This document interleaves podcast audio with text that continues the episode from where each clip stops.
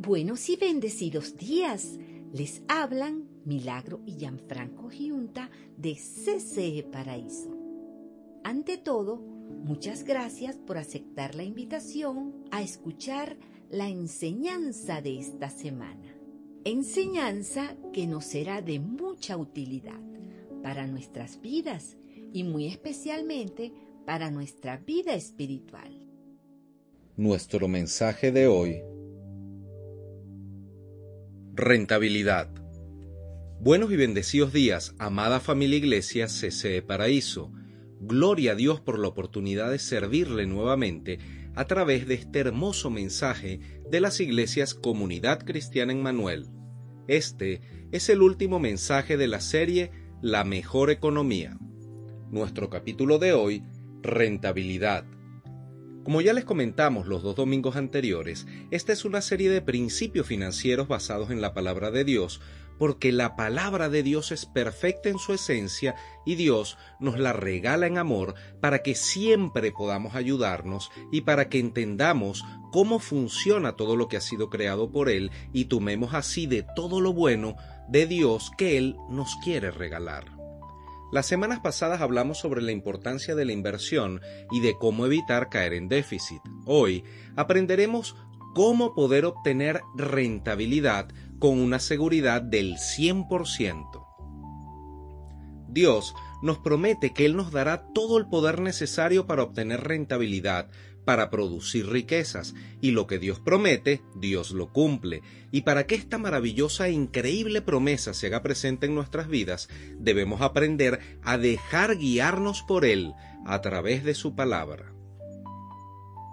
Deuteronomio 8:18 Recuerda al Señor tu Dios, porque es Él quien te da el poder para producir esa riqueza. Así ha confirmado hoy el pacto que bajo juramento hizo con tus antepasados.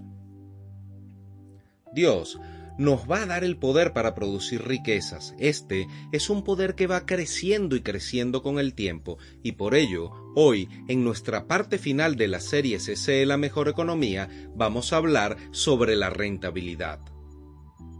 Producir o obtener rentabilidad significa recibir renta suficiente o remuneradora. Es cuando nuestras inversiones son rentables, productivas y provechosas, es decir, cuando recibimos premio o galardones por nuestras inversiones. Una de las leyes de la creación de Dios que debemos tener siempre, siempre, siempre presente es que todo lo que sembremos sin duda lo vamos a cosechar. Si sembramos bendiciones, recibiremos bendiciones, pero si sembramos mentira, deshonor, pichirrés, egoísmo, hipocresía o falta de generosidad, por ejemplo, es precisamente eso lo que vamos a recibir. De igual manera, sucede con la conciencia y el sentir con que hagamos la siembra. Es con esa misma conciencia que recibiremos de lo sembrado. Por ello, para obtener estas bendiciones, para obtener rentabilidad con el poder de Dios, debemos entender que todas nuestras riquezas provienen del Señor, que es un Dios poderoso para hacerlo y que nada ni nadie puede interponerse en su voluntad, y es a Él quien en su infinita bondad le complace bendecirnos. Mas debemos actuar como Él nos instruye en la Biblia, porque Él es nuestro mejor consejero. Así es que tendremos la mejor y mayor rentabilidad proveniente de Él en la vida de cada uno de nosotros.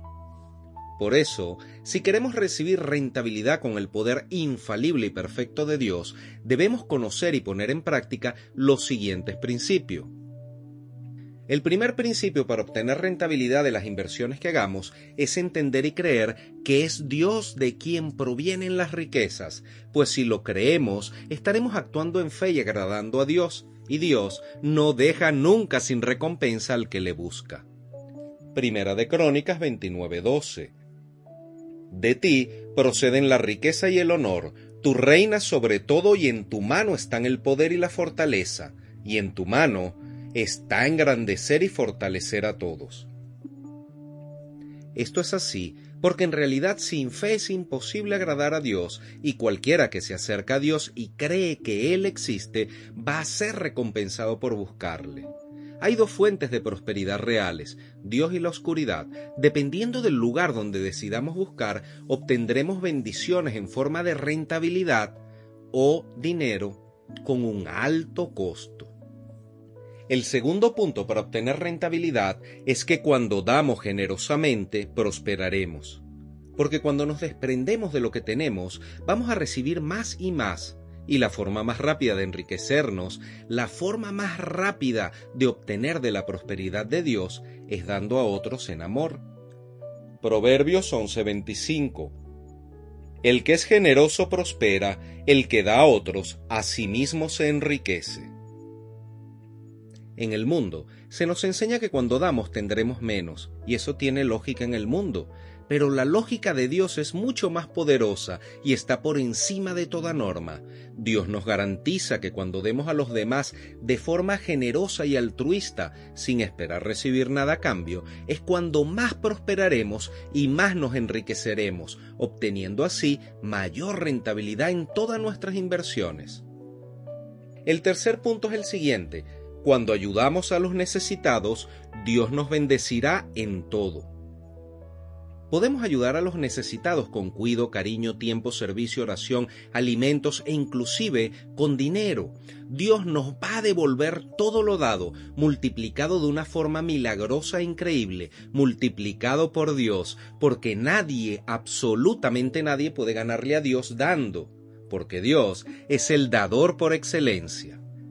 Deuteronomio 15:10 Con generosidad le darás y no te dolerá el corazón cuando le des, ya que el Señor tu Dios te bendecirá por esto en todo tu trabajo y en todo lo que emprendas.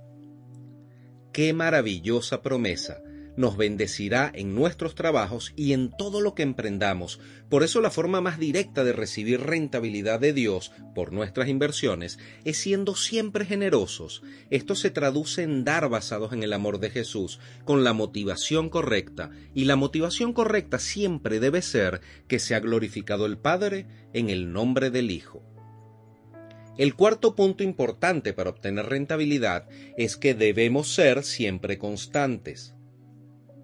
Así como el sembrador primero despiedra la tierra, luego la ara, la abona, luego la siembra, la cuida y la riega, y finalmente, siendo constante, es que obtiene los beneficios de la cosecha. Debemos tener presente que un solo acto aislado de generosidad no va a hacer florecer la rentabilidad de Dios en nuestras vidas. Gálatas 6:9 no nos cansemos de hacer el bien, porque a su debido tiempo cosecharemos si no nos damos por vencidos.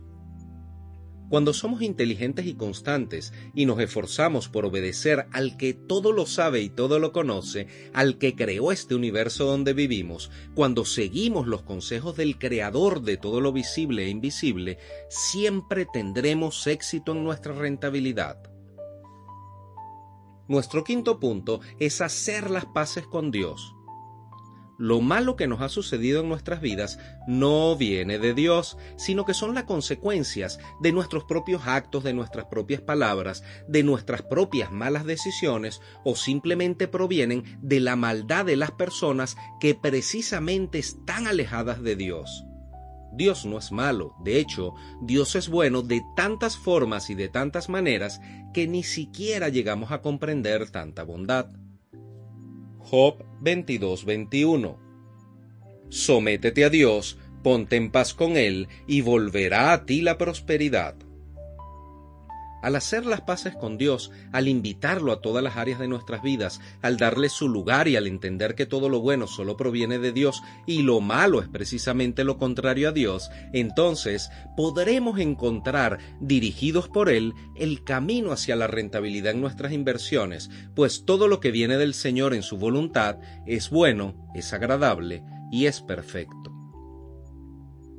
El punto número 6 es que no debemos conformarnos con ser pobres, porque Jesús también cargó con nuestra pobreza. Él mismo, siendo Dios, se hizo pobre por nosotros y con el propósito que nosotros tuviéramos suficiente rentabilidad y nos convirtiéramos así en ricos en sus inmejorables bendiciones. Segunda de Corintios 8:9 ya conocen la gracia de nuestro Señor Jesucristo, que aunque era rico, por causa de ustedes se hizo pobre, para que mediante su pobreza ustedes llegaran a ser ricos. Por ello, es que no solo debemos quedarnos en palabras, tenemos que actuar. Quedarnos solo en palabras nos mantendrá en la pobreza. Solo soñar sin actuar también va a eliminar la rentabilidad de nuestras vidas. Mas el que trabaja honestamente convertirá su pobreza en una rentable abundancia por la rica generosidad que demuestra al prójimo. Y finalmente el punto número 7. Este es un punto que ha sido muy polémico y muy debatido, precisamente porque las personas no lo entienden y es que debemos, en amor y con alegría, diezmar de todo lo que Dios nos da para la obra de Dios. Ahora bien, nos gustaría hacer aquí una parte importante para explicar lo del diezmo. Por ejemplo, la Biblia nos enseña que Jesús diezmó el 10% de su vida, es decir, vivió 30 años y los últimos tres años de su vida los diezmó, el 10% de su existencia lo diezmó al servicio de la obra de Dios podemos aprender sobre los diezmos en los libros de la Biblia Levítico, Números, Deuteronomio, Crónicas, Nehemías, inclusive Amós y Malaquías del Viejo Testamento, y en el Nuevo Testamento se nos hace referencia a ellos, especialmente en el libro de Hebreos y en el libro de Lucas. El asunto es que mayormente estos diezmos tratan sobre el diezmo para los judíos.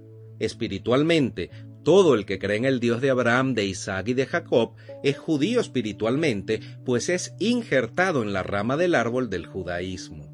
Mas debemos tener presente que nosotros primeramente somos cristianos, ante todo, seguidores del Señor Jesús, porque seguimos al Cristo viviente y a sus enseñanzas que están descritas en la Biblia, y en base a ello es que debemos escudriñar la palabra con el discernimiento del Espíritu Santo en nosotros para poder entender que mucho antes del diezmo que se describe para los judíos en el Antiguo Testamento, hubo un primer hombre con un primer diezmo que no era judío.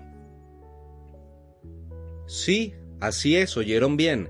Esa primera persona que diezmó en la Biblia lo hizo como un no judío, y es la enseñanza para los que no somos judíos. El diezmo de este Señor fue entregado ante la representación del sacerdocio del mismísimo Jesucristo. Esa primera persona que diezmó, diezmó a una tipología de Jesús como sumo sacerdote, diezmó al Rey de paz y al Rey de justicia. Esto lo leemos en el libro de Génesis. Génesis 14:20.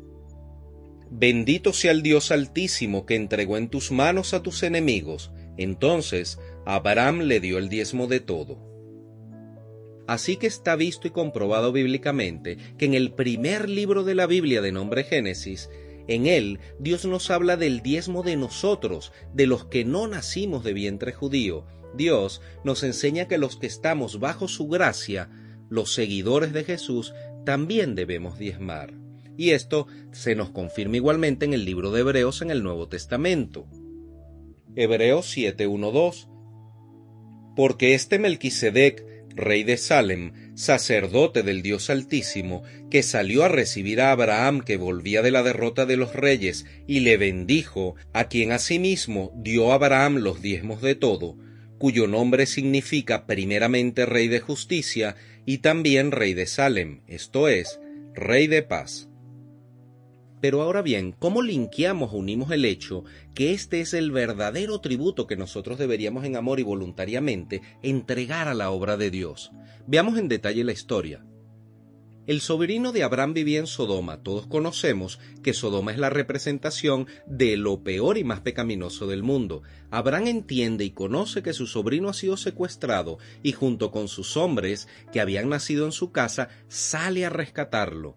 Mantiene una gran lucha en la noche y recupera a su sobrino, a la familia de su sobrino, a todos los secuestrados y también todos los bienes que habían sido robados por aquellos malos reyes del mundo cuando Abraham viene de luchar contra los reyes de injusticia y maldad del mundo, el rey de Sodoma, que representa las perversiones del mundo, sale a su encuentro, pero Abraham nada le dice, no se inmuta, no detiene su paso. Simultáneamente sale otro rey, un llamado rey de Salem, que significa rey de justicia y de paz.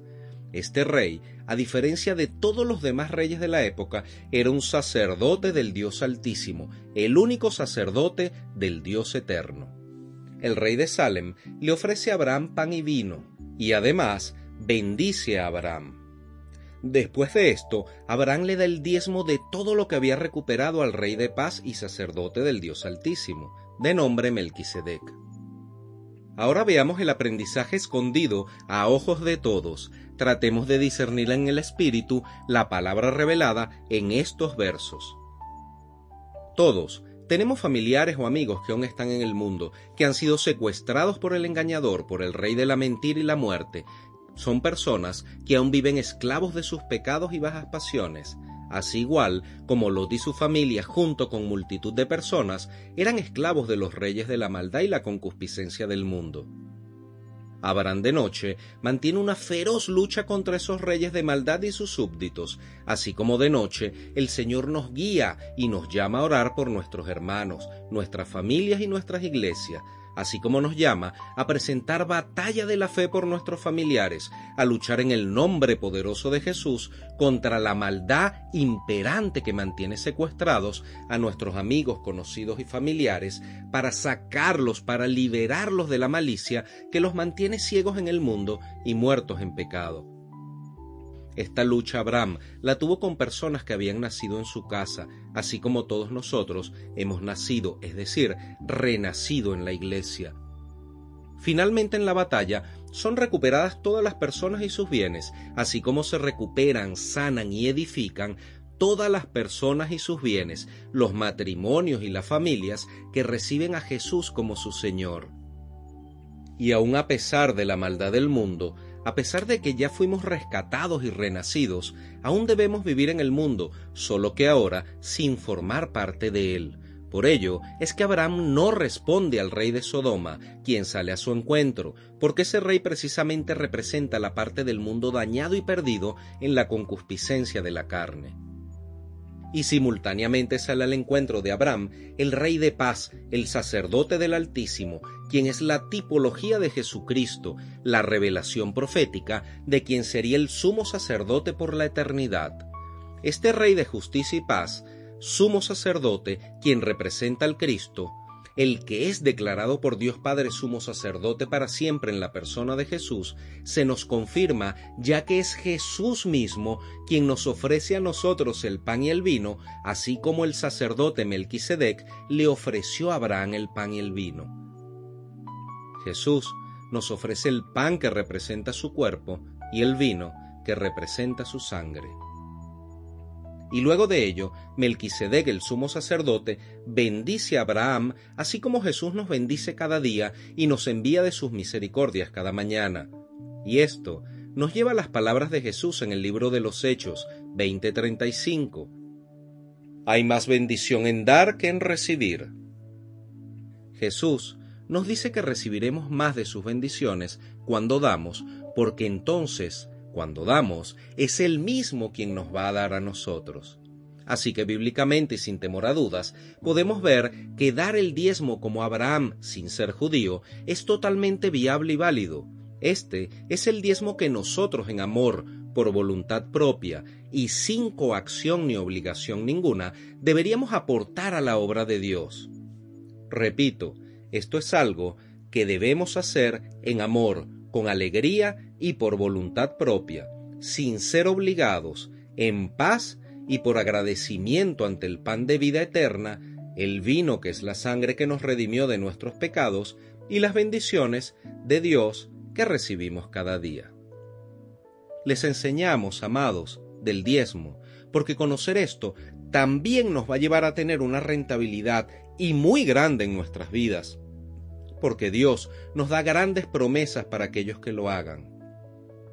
Deberíamos en amor y con alegría, de forma voluntaria y alegre, diezmar de todo lo que Dios nos dé para su propia obra, permitiendo que sea el mismo Espíritu Santo quien nos dirija en el cuándo hacerlo, pues Dios ama a los dadores alegres porque la bendición del Señor es la que trae riquezas y nada ganamos con preocuparnos ni con forzarnos.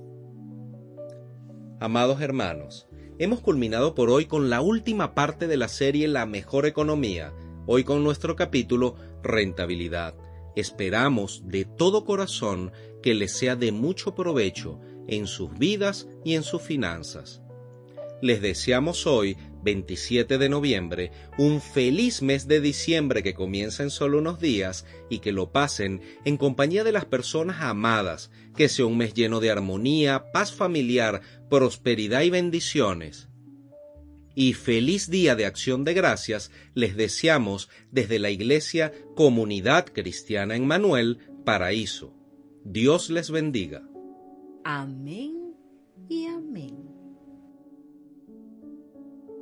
Si este mensaje ha sido de edificación para tu vida y deseas comenzar o reforzar una intimidad más fructífera con Dios, te invitamos a que se comuniquen con nosotros por el Instagram arroba ccparaíso o por WhatsApp más 58 424 223 164.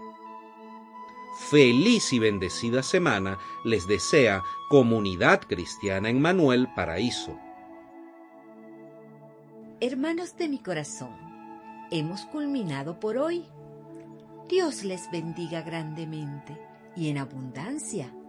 Les amamos en el amor de Cristo y les invitamos a escuchar la próxima semana el mensaje de CCE Paraíso.